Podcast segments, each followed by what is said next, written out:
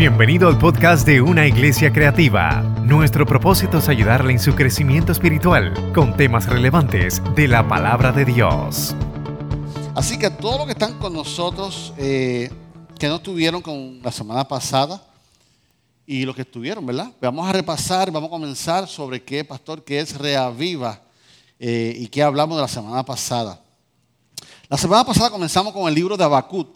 Abacut tiene tres capítulos, Habacuc 1, 2 y 3. Se le conoce como un profeta menor, no porque no tiene mucho valor, sino que el contenido son tres capítulos y por eso se le conoce como un profeta menor. Habacuc se escribió de, 530 al 630 antes de Cristo, ¿verdad? En la caída de Nínive y en la caída de Jerusalén. ¿Por qué es la caída? Porque en esos tiempos Babilonia estaba conquistando a todas las ciudades. Y cuando Habacuc escribe este libro, está en Judá, Jerusalén está dividido entre el norte y el sur. Y Abacut está en medio de esa guerra, en medio de ese estallido, en esa sobrevivencia para ser conquistado. Y él está en Judá. Y el resumen del mensaje pasado es, comienza en el capítulo 1.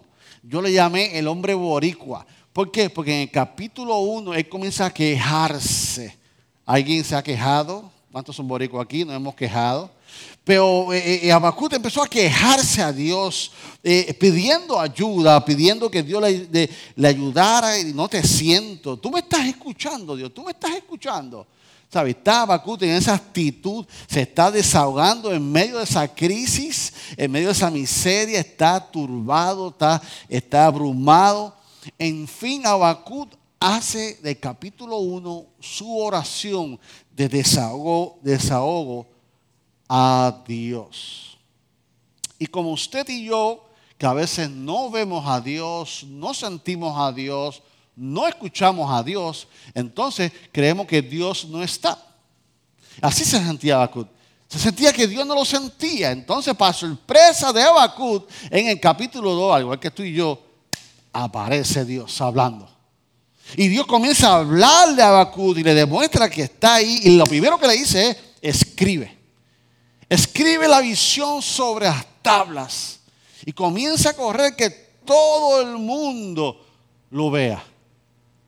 Y no te preocupes, que aunque tardare, va a llegar. ¿Qué vamos a saber? Que aunque Dios dice que tarda, llega a nuestra vida. Que sí, la que sí. Creemos que Dios no va a llegar, pero llega. Dios nos sorprende. Así le dice: Yo voy a hacer justicia a Habacuc como tú quieres que yo haga justicia. Yo voy a trabajar con los enemigos de Judá, le dice Jehová a Habacuc. Y el mismo Jehová le dice, y te preguntarás, ¿cómo tú vas a sobrevivir, Leslie? Y Abacu le dice, el justo por la fe vivirá. O sea, yo te estoy escuchando, Dios, pero, ¿cómo yo voy a sobrevivir con este ataque? ¿Cómo yo voy a sobrevivir? Y Jehová le dice, el justo por la fe vivirá. En otras palabras, el justo va a vivir poniendo su confianza en Dios. Qué bueno poner la confianza en Dios, ¿verdad? Y ese tronco de texto está ahí en Habacuc 2. Y termina Jehová capítulo 2 diciéndole, Jehová está en su santa tierra, calle delante de él toda la tierra. Termina el capítulo 2 con esa expresión de Jehová, en otras palabras, he dicho y terminado. Pero entonces viene el último capítulo, el capítulo 3. El capítulo 3, ya vemos aquí otro, otro Habacuc otro Bakú que ya no le pide al Señor justicia.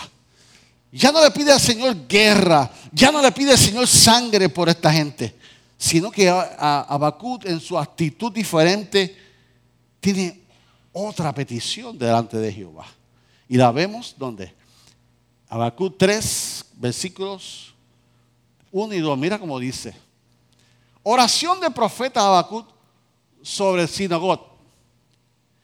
Y mira, antes que sigamos, sinagot significa, sinagot significa que es una expresión musical. Sinagot significa que es parte de una alabanza. Significa que esa oración ya Jehová había cambiado su lamento en baile a Abacut ya no era el mismo que se estaba criticando en el capítulo 1. Ya no era el mismo que estaba asustado. Ya no era el mismo que se sentía solo. Ya Bacute es otro en el capítulo 3 y le trae a Jehová una oración que cantada, un sinagoga. Dice, oh Jehová, he oído tu palabra y qué? Temí. oh Jehová, y mira la petición que le hace ahora, aviva tu obra en medio de los tiempos. ¿En qué tiempos? Porque todavía seguía en crisis, todavía está en Judá, todavía había, los babilonios estaban todavía ahí. Aviva, aviva tu obra en medio de estos tiempos, pero que en, esto, en medio de estos tiempos que hazla conocer. Vas a hacer justicia, haz justicia, pero en tu ira, acuérdate, cógelo suave, cógelo suave, de la misericordia. Entonces, ese es el resumen.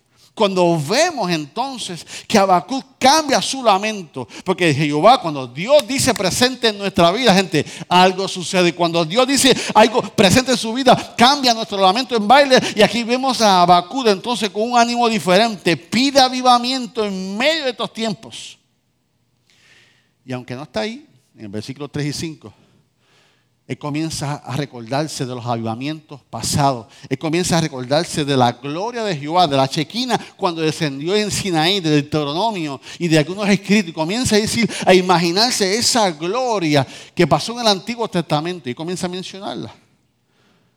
Pero aunque, aunque está en esa expresión de alabanza, aunque está recordando a Moisés en Sinaí y esa gloria pasada, posiblemente todavía está sintiendo el bombardeo, las, tropas, el ruido, se da cuenta que todavía está ahí en la crisis. Está teniendo una experiencia hermosa con el Señor, pero su realidad todavía sigue persistente. ¿Sabe qué es eso? Que tú y yo podemos adorar a Dios y orar a Dios, pero que todavía nuestras circunstancias nos rodean, que todavía el COVID-19 está por ahí. Entonces, cayendo en sí, mira cómo Él termina Habacuc 3. Mira cómo él termina este escrito poderoso en su crisis. Y dice así el próximo texto. Y dice, aunque la higuera no florezca, ni en las vides haya fruto, aunque falte el producto del olivo y los labrados no den mantenimiento y las ovejas sean quitadas de la majada y no hayan vaca en los carrales. ¿Qué dice? Con todo. Me, alegraré en Jehová, me gozaré en el Dios de mi salvación. Jehová el Señor es mi fortaleza, el cual hace mis pies como sierva y mis alturas me hace andar. Aleluya. Qué bueno sería que tú y yo cantemos a Jehová en medio de la crisis, en medio de esta crisis, Señor. Aviva tu obra, hazla conocer que aunque sea real, Jehová es mi fortaleza. Y terminamos el domingo pasado haciendo un pacto nosotros con un avivamiento. Y entendimos y hablamos que el avivamiento es personal. Yo tengo que avivarme primero y por ende la iglesia cristiana recibirá avivamiento. Y yo fui el primero como pastor. Y hoy también lo hice esta mañana con el nuevo pastor de hoy. Entonces, ese fue el resumen del primer mensaje. Y hoy entramos al segundo. Padre, te damos gracias por tu palabra. Gracias por esta experiencia de avivamiento. Gracias por esta experiencia de Abacut, mi Dios. Que hoy, igual que Él, mi Dios, estamos siendo azotados, mi Dios. Pero que podamos aprender de Él, de cómo Él, Señor, a pesar de todas las cosas, se enfocó en ti, puso su confianza en ti, esperó en ti, mi Dios. En el nombre de Jesús. Amén amén. Habacuc nos enseña en estos tres capítulos que la antesala del avivamiento es la oración. Y hoy vamos a hablar de oración. Ah, pastor, eso, no era, yo quería fuego, yo quería avivamiento. Es que sin, sin oración no hay avivamiento. El antesala del avivamiento es la oración. ¿Y por qué vamos a predicar de la oración hoy? Como el mes pasado predicamos de la fe, como a veces se predica de, la finanza, como a veces se, predica de la sanidad divina, como a veces se predica de, de rapto y se predica del Espíritu Santo. Son temas que tenemos que revivarlos en nuestra vida. Y hoy yo le garantizo que usted va a salir diferente en el nombre del Señor. Y en la oración, en la antesala, entonces tenemos que hablar de lo, de lo principal, que es la oración. La oración es hablar con Dios. Y la mayoría de los creyentes, si yo preguntara, ¿Cuántos saben que la oración es importante? Todo el mundo diría, amén. Seguro. Pero la pregunta no es esa. La pregunta sería, ¿cuán frecuentemente tú oras? ¿Cuán frecuente tú oras? Entonces, eh, se nos hace difícil orar. Ay, pastor, es que cuando yo empiezo a orar me da un sueño. Cuando yo empiezo a, orar, me acuerdo de todos los problemas, me acuerdo, ay, tengo que llamar a fulana y me paro a llamar. Cuando yo vengo a orar, me pasan tantas, cosas. Es un misterio, es, un misterio, es difícil. La realidad, gente, que orar es tener comunión, es tener comunicación con Dios. El orar es hablar con Dios. ¿Y sabes qué? Sin comunicación no hay relación.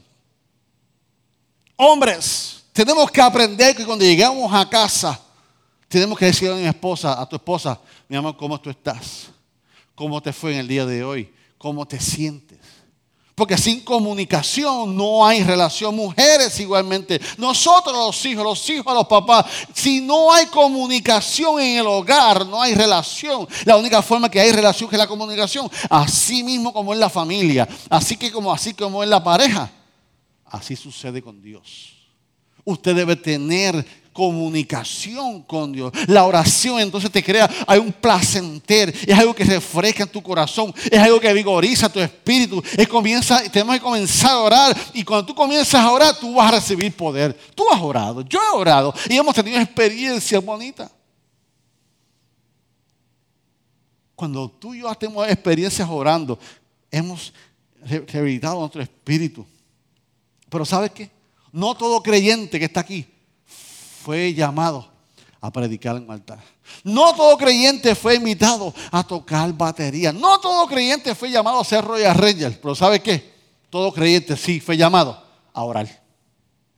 Todo creyente fue llamado a orar. Tú podrás no ser llamado por otras cosas. ¿Por qué? Porque cuando tú oras estás hablando con quién?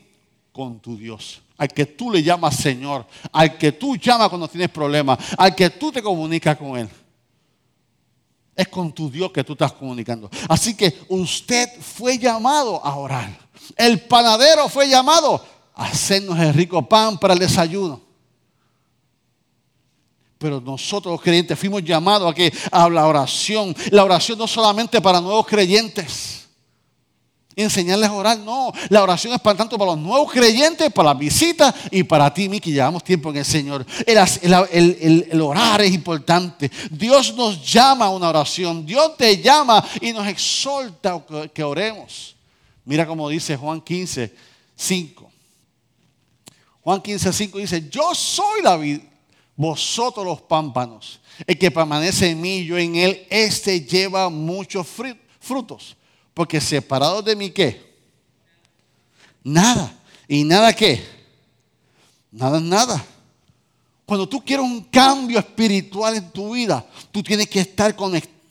Y la oración es algo que va gradualmente, gradualmente. Tú vas creciendo gradualmente. Tú no vas a comenzar a orar fuerte como, como personas eh, mayores en el Señor. Tú vas a comenzar tu vida va a comenzar a cambiar como gradualmente, un diálogo que va a cambiar tu vida poco a poco, poco a poco.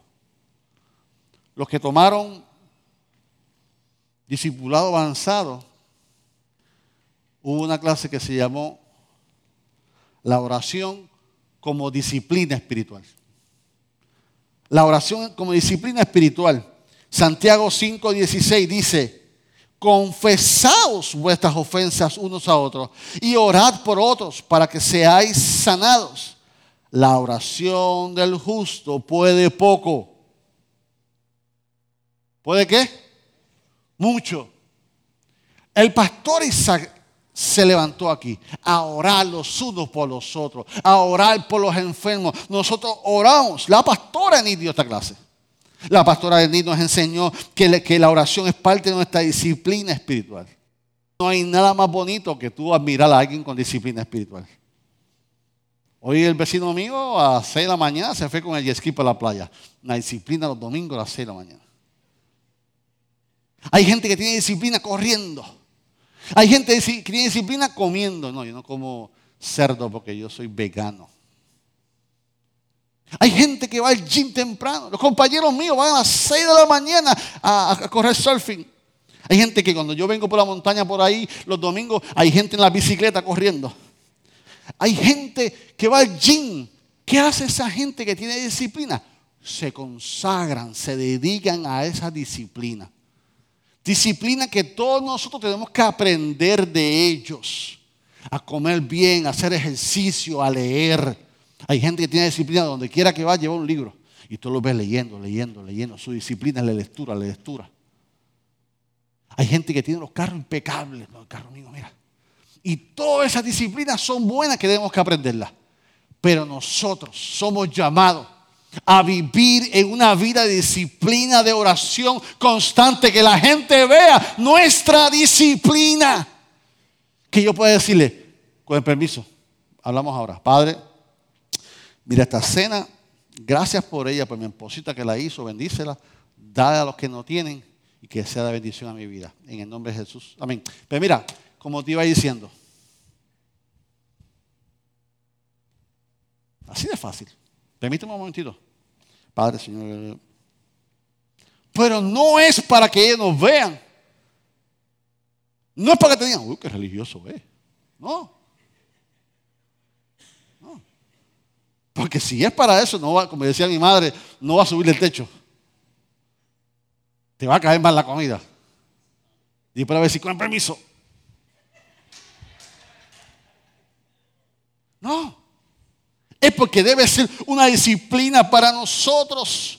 La oración es el momento de hablar con Dios. Yo te pregunto, ¿cómo está tu oración ahora? Analízala. Y te tengo buena noticia. Y te quiero garantizar que Dios no está aquí con vara en mano. Dios no está aquí con juaca en la mano. No, al revés. Dios anhela hablar contigo. Dios no te juzga porque no lo has hecho. Dios te comprende. Pero este mensaje nos lleva a llevar una disciplina, a buscar un momento, a buscar un lugar, a separar, a consagrar que un momento de disciplina de oración. Un predicador famoso que se llama Spurgeon, mira lo que dice, dice la próxima lana. Dice, la oración debe ser la llave del día. ¿Y el qué? De la noche. Cuando tú tienes disciplina espiritual, tú tienes que entender que tú abriste los ojos por la mañana por la gracia y por la misericordia de Dios. No es porque eres el hijo de Doña Fela. Gracias, Padre. Una disciplina espiritual entiende esto. Una disciplina espiritual entiende esto, que tú como creyente en tu oración, en tu disciplina, tú no puedes levantarte como las vagas que se levantan y siguen comiendo pasto. No. Oye, ¿me entendieron? Se despertaron dos o tres que estaban dormidos. Tenemos que tener una actitud hacia la oración. La oración, gente, no puede ser una carga como el Señor cuidarte y el Señor bendecirte, no es una carga para Él. Cada vez que tú vas al Señor, ahí viene esta otra vez. No, el Señor no dice eso. Tú no eres una carga para Él. Entiéndelo bien, tú no eres una carga para el Señor. Tú tienes que entender eso. Y la oración no puede ser una carga para nosotros. Tenemos que entonces tomar la decisión, tener un momento. Y hoy yo vengo a invitarte, hoy yo vengo a retarte, que hoy es el día de comenzar nuevamente en una disciplina de oración que va a ser a favor de mi vida espiritual. Y por ende voy a tener beneficios en mi vida natural. Las demás cosas vendrán por añadidura. Así que de la misma clase de discipulado, nos enseña cinco, clases, cinco cosas. Que tenemos que, número uno, orar espontáneamente. Tú tienes que orar espontáneamente, yo tengo que orar espontáneamente, entregarnos, o sea, hacerlo con sentimiento, con actitud, en tener un momento dado.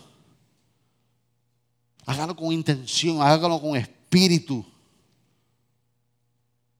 Pero tampoco lo haga que, ay, se me fue las 7 de la mañana, pues, ya no oro. No, porque cuando usted tiene hambre, usted no dice, no, tengo que esperar hasta las tres para comer. No, si tengo hambre, yo abro la nevera y como.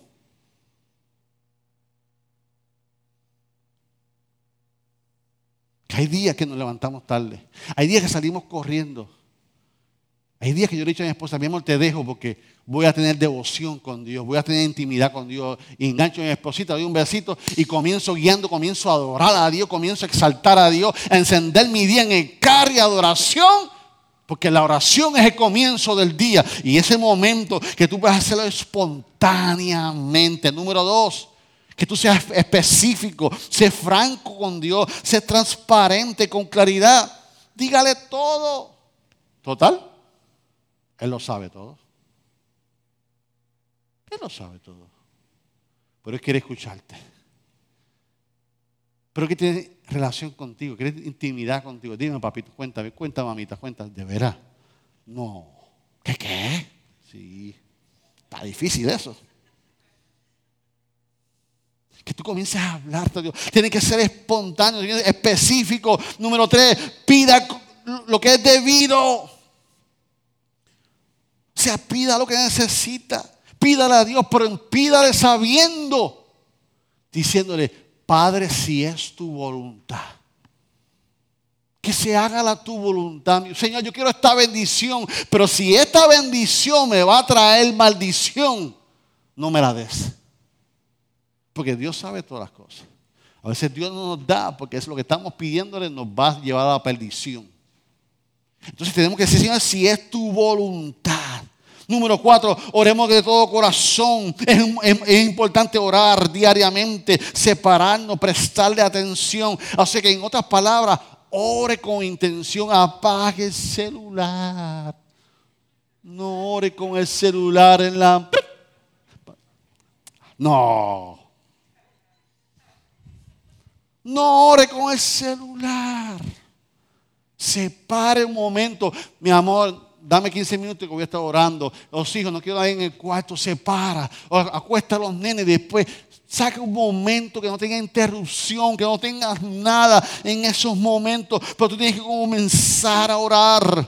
Número 5, oremos sin cesar. Es cuando aprendemos a orar de corazón, comienza a inundar nuestra vida. Yo vengo a decirte en el nombre del Señor, hoy vamos a comenzar. Hoy tú debes comenzar en el Señor, en la disciplina, en, la disciplina de oración. ¿Y qué tengo que hacer? Expander mi oración. Pastor, ¿qué es expander nuestra oración? Expander tu oración es orar por otro. ¿Y cómo? ¿Por quién yo voy a orar? La pregunta es, ¿quién tú quieres que Dios bendiga? ¿Quién tú quieres que Dios bendiga? Mis hijos.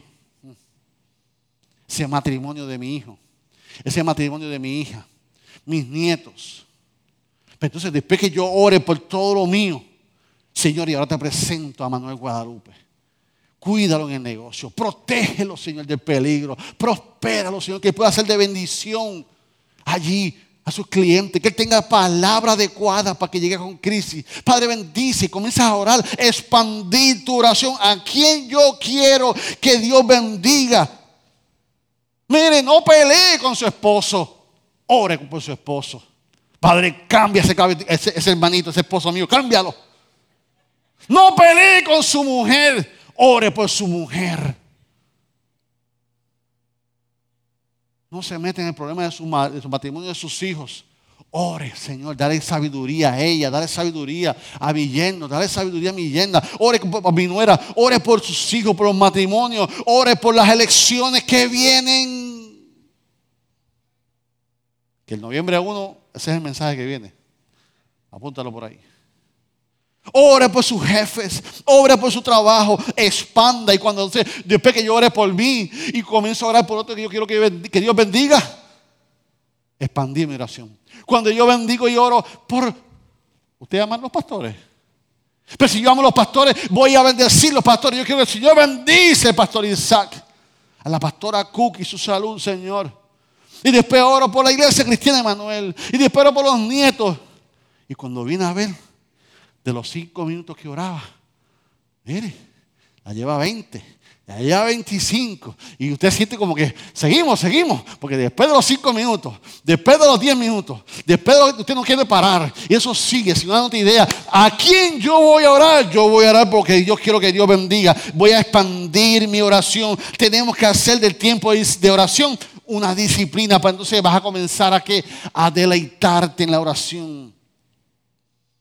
Y tú vas a ver cómo tu espíritu comienza a renovarse mientras más espíritu, menos carne. Mientras más pasión por el Señor, menos pasión. ¿Por qué? Por el, mundo. ¿Por qué? Porque tu vida va a ser llena de la presencia de Dios. ¿Por qué? Porque has comenzado la intimidad con Dios. Abacut nos enseña y nos muestra que la antesala del avivamiento que él estaba pidiendo es porque lo llevó en oración. El antesala del avivamiento es la oración. No ha habido avivamiento en la faz de la tierra, ni en la Biblia, ni en el siglo moderno. Todos los avivamientos que han surgido en el mundo, lo que le han, han, hecho antes, es la oración. Es la oración. Y Abacut nos da este ejemplo, pero no solamente Abacut. Este ejemplo nos da Moisés. Moisés nos muestra que tuvo una vida de intimidad con Dios. Moisés nos demuestra por su fruto, nos, demuestra que tenía una, una vida de oración, que era capaz de tener autoridad. La autoridad de Moisés fue por la intimidad que tuvo con Dios. La autoridad que tuvo Moisés es porque oraba con Dios. Y cuando él le pidió al Señor las plagas, las plagas llegaron. Cuando el Señor mandó a dividir el arroz, el Señor respondió, ¿por qué? Porque había una intimidad, había una relación con Dios. Para tú tener autoridad, tienes que tener relación con Dios. No solamente Habacuc nos modeló esto, sino que Moisés también nos, nos mostró que la intimidad, no solamente Habacuc, no solamente Moisés, sino Josué ¿Cómo Josué obtuvo esa inteligencia para esas batallas en su vida? Porque Josué estaba al lado de un hombre que oraba y cuando Moisés oraba, él estaba alrededor de él. Entonces veía cómo este hombre oraba en estos momentos. Así que no solamente Abacud, no solamente Moisés, no solamente Josué, sino David. David tenía una intimidad con Dios, David tenía una oración con David. ¿Cómo se lo muestro? Israel tenía un rey, Saúl. Dios lo desechó y unge a David como rey. Aún Saúl siendo rey, Dios lo unge. Se revela Saúl contra David. David pasó 14 años huyendo de David. En varias ocasiones tuvo la oportunidad para qué? Para matar a Saúl. Y no lo hizo. ¿Por qué? Si David no llega a tener la intimidad con Dios, yo te garantizo que David le hubiese arrancado la cabeza a Saúl. Porque tengo que hacer la voluntad de Dios, porque Dios me escogió como rey a mí. Pero ¿qué dijo David? Líbreme Dios de tocar el ungido de Jehová. ¿Y quién, quién dice eso? Uno que ha tenido relación con Dios, uno que habla con Dios, uno que tiene intimidad con Dios, uno que ora, porque cuando tú oras, los frutos del Espíritu crecen. Y cuando tú oras, mengua la obra de la carne en tu vida. Así que cuando tú no oras, se nota. Y cuando tú oras, se nota. Y ahí vemos a David.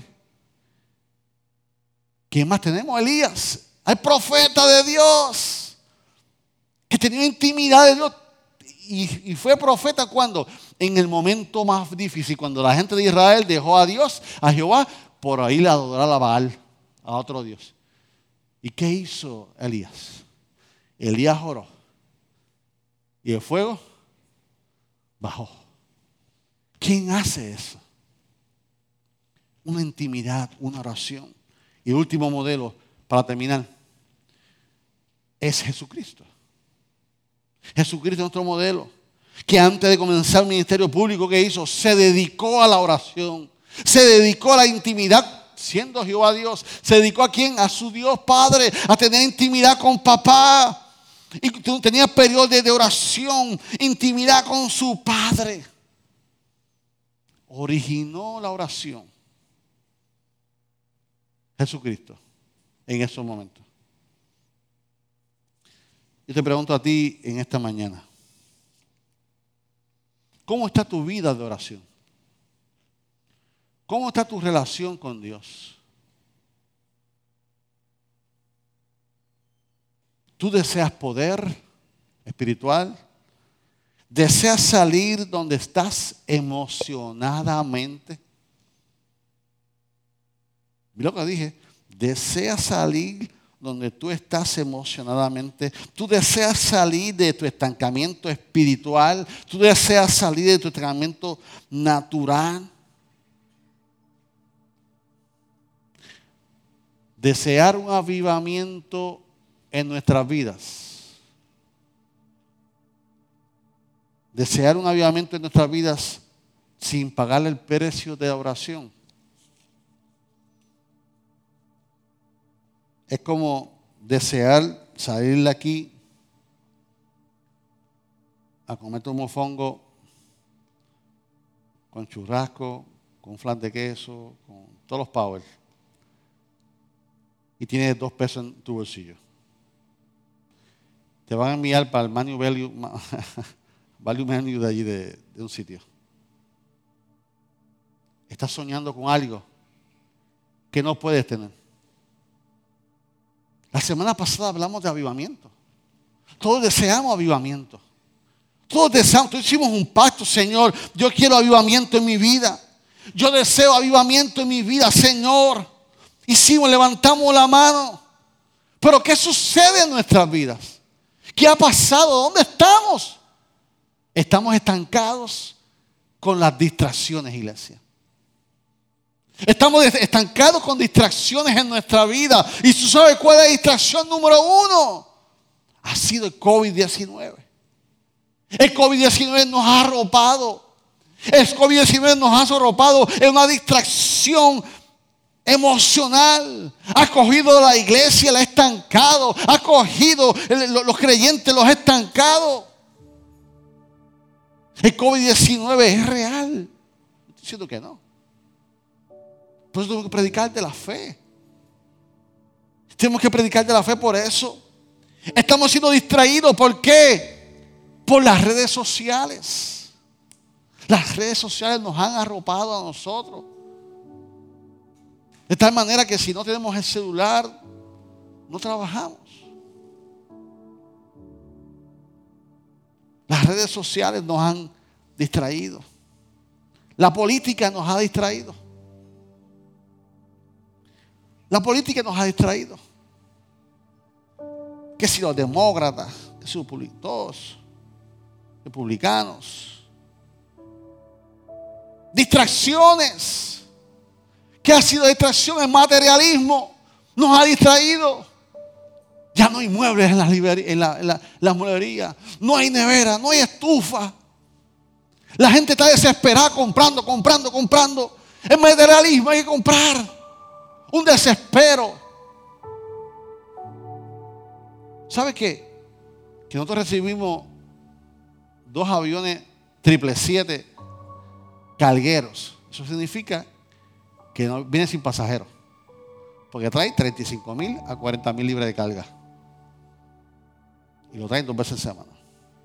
Y cuando comenzó hace como un mes, en una semana, dos cargueros, estaba lleno de aros de goma de carro, de esos magnesios, 22, 25, de esos aros de lujo. ¿Sabe qué es eso? Dos aviones llenos de aros y gomas.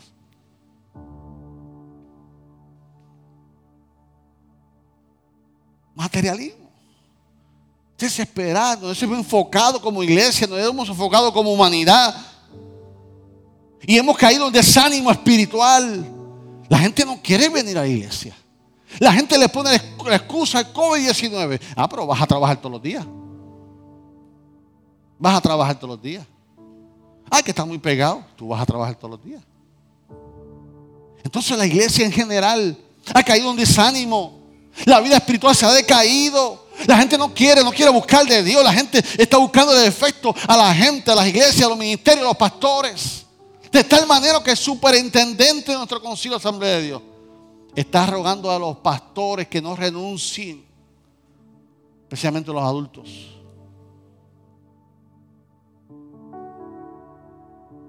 Hay muchas noticias de pastores que usted no sabe a nivel mundial.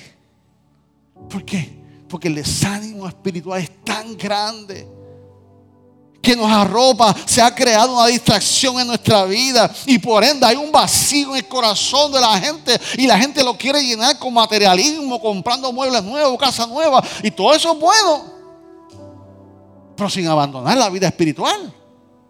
Que es la que nos sostiene en estos procesos. Es la fe la que nos sostiene. ¿Cómo el justo va a vivir? De justo va a vivir por la fe. La iglesia ha decaído, la iglesia es un desánimo en general. Por tal razón, iglesia, tenemos que volver a la oración, tenemos que volver a la intimidad con Dios. ¿Qué tal si te pones de pie conmigo?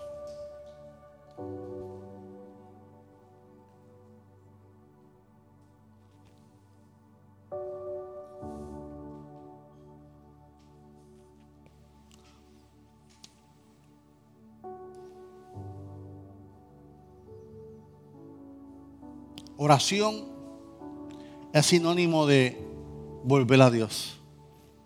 Oración es tener intimidad con Dios. Oración es tener comunicación con Dios. Y sin comunicación no hay relación con Dios. Que el día de hoy nosotros podamos salir de aquí haciendo un pacto con Dios como lo hicimos el, año, el domingo pasado. Que yo fui el primero que levanté la mano, Señor, yo quiero un avivamiento en mi vida. Y por ende en la iglesia. Pero hoy la intención de este mensaje es que si queremos avivamiento, volvamos a intimar con Dios. Tu vida no va a ser avivada. Y cuando Carla se aviva, cuando Pibe se aviva, cuando yo me avivo, cuando Coreano se aviva y nos juntamos Así pasa. Así pasa con la fogata. Cuando tú quieres apagar el barbecue, cuando tú quieres apagar la fogata, ¿qué tienes que hacer? Separar la leña. Pero si quieres avivar la fogata, el barbecue, ¿qué tienes que hacer? Unir los tizones que están encendidos. Entonces cuando el pastor Isaac se une conmigo, y yo me uno con Sheila, con Manuel y con Carla. Y comenzamos todos esos tizones a unirnos. Va a venir el avivamiento a tu vida porque viene. Va a venir el avivamiento a mi familia porque viene. Va a venir el avivamiento a la iglesia cristiana porque viene. Pero el primero que tiene que hacer eso eres tú. Así que antes de continuar con la clausura, a ti que me visita esta mañana, Hoy es un buen día para comenzar la relación con Dios. Lo bueno es que, ¿sabe qué? Dios no está aquí con una correa, acusarte. Al revés, Dios está interesado en continuar una relación contigo. Y a ti, amigo que nos visitas, si por alguna razón tú te has apartado del camino, te has apartado de la intimidad con Dios, hoy es un buen día para que tú digas, Señor, yo quiero que reaviva mi vida. Que en estos tiempos tú los hagas conocer yo quiero comenzar a reavivar mi vida, pero quiero hacerla con una vida de oración. Quiero comenzar a tener intimidad contigo. Subir a alguien esta mañana, no estamos abriendo el, altar para orar, pero si hubiera alguien que en esta mañana quiere renovar su fe con el Señor, reconciliarse con el Señor, aceptar a Cristo como su Salvador y quiera levantar su mano en esta mañana, ahí donde tú estás, vamos a orar por ti subir a alguien que quiera renovar. Yo quiero, comenzar. Yo por, muchas razones he dejado mi intimidad con Dios, pero en el día de hoy, hoy yo quiero levantar mi mano y ser renovado. Mi relación con Cristo, acepto a Cristo como mi Salvador. Y hoy comienzo una nueva vida de fe en el Señor. ¿Hubiera alguien? ¿Hubiera alguien? Amén. Ahora iglesia que me escucha. A ti iglesia que me escucha. ¿Cómo está tu intimidad con Dios? ¿Cómo está tu comunicación con Dios? Hay una sola persona responsable por tu vida espiritual. Hay una sola persona responsable por mi intimidad con el Señor. Hay una sola persona responsable por la relación con el Señor. ¿Sabe quién es? Yo. Tú eres responsable de tu vida espiritual. Habrá mucha gente desanimada en tu- alrededor tuya. Pero hoy es el día que podamos hacer un compromiso con el Señor. No importa las razones, hoy es el día que Dios nos ha traído en esta iglesia para hacer un pacto una vez más.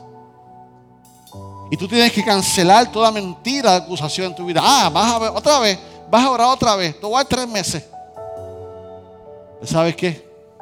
Que tú puedes decir, no, yo, yo voy a orar. Vas a comenzar a orar en tu casa. Y vas a comenzar a orar y cuando te duelen las rodillas, te sientas. Y si te sientas y estás cansado, ora acostado. Anoche yo acosté, oré boca abajo. Pero no me voy a dar por vencido. Dios no va a mirar como tú estás orando. Dios sabe que posiblemente tus rodillas están malas. Dios sabe que tu condición quizás no está... Pero Dios quiere escuchar tu corazón. No deje que ninguna mentira, ningún señalamiento. Comienza cinco minutos así, cinco minutos así. Ponte a caminar, ponte a, a- haz algo, haz algo, haz algo. Y esta mañana yo lo voy a hacer. Yo hoy, David Nieves, pastor de esta iglesia, soy el primero que hoy me comprometo delante de Dios a hacer de la oración una vida, una disciplina en mi vida. ¿Alguien más? ¿Alguien me acompaña? ¿Hay quien más quiere hacer un pacto con Dios? Dios no está mirando para señalarte. Padre, en esta mañana, mi Dios, venimos delante de tu presencia. Porque queremos un avivamiento. Y el avivamiento que queremos es personal. Y para que sea en la iglesia debe ser con mi vida primero. Mira las manos levantadas, mi Dios. Mira los corazones que están diciendo, Señor, heme aquí, Señor. Padre, acuérdanos cuando no hemos orado.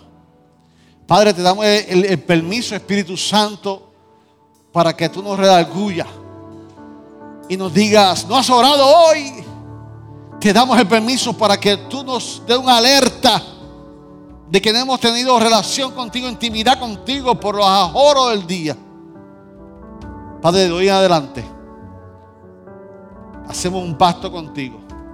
Padre, de hoy en adelante, la iglesia cristiana Emanuel ha declarado ir en pos del avivamiento.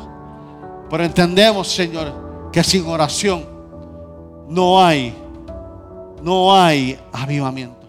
¿Qué tal si ahora mismo tú comienzas a orar con Dios?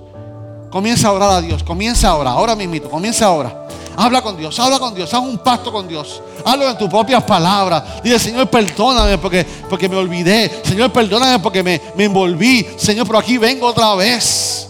Habla con Dios, habla con Dios. Habla con Dios. Habla con Dios. Habla con Dios, habla con Dios. Habla con Dios, habla con Dios. Haz un pacto con Dios. ¿Qué puedo darte? ¿Qué puedo ofrecer Sí, mi Dios. para honrar Sí, mi tu Dios. nombre? Sí, mi Dios. Ni toda una vida, Sí, mi Dios. ni largas distancias. Padre, más de ti. podrán medir Más de ti, Señor, en nuestra vida. Más de ti, Señor, en nuestra vida. Recibe toda honra, toda gloria. Eres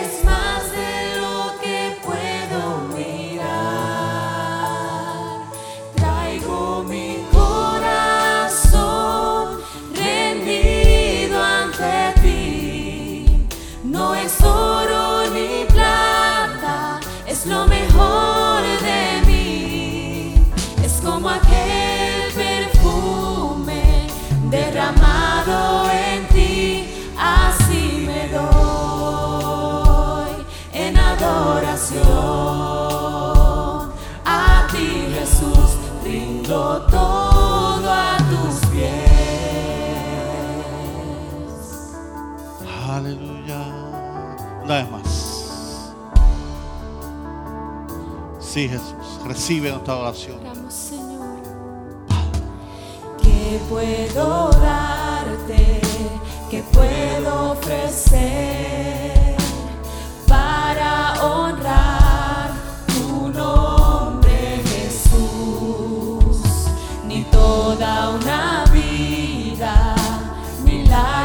vista